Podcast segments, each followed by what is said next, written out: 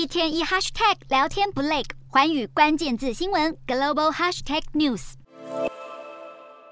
随着中国政府放弃清零，上海也被新冠疫情席卷，让医护人员焦头烂额，只能互相支援。中国官媒报道，从上个月以来，上海就有大约七成人口，相当一千八百万人都可能感染疫情。至于在首都北京，中国官媒则表示，北京的定点医院目前收治的感染者中，重症和病危的患者占比只在百分之三到百分之四。这个说法被路透社直接评论，是在刻意淡化疫情的严重性。世卫组织在三号集结了自己的研究小组，跟中国专家进行闭门会议。世卫的顾问向路透社表示，中国提供的部分数据，譬如住院人数等等，并没有很高的可信度。尤其现在还出现了免疫逃脱能力更强的 Omicron 新变异株 XBB，还有春节的返乡潮就快到来，这都让各界对中国疫情的发展再添担忧。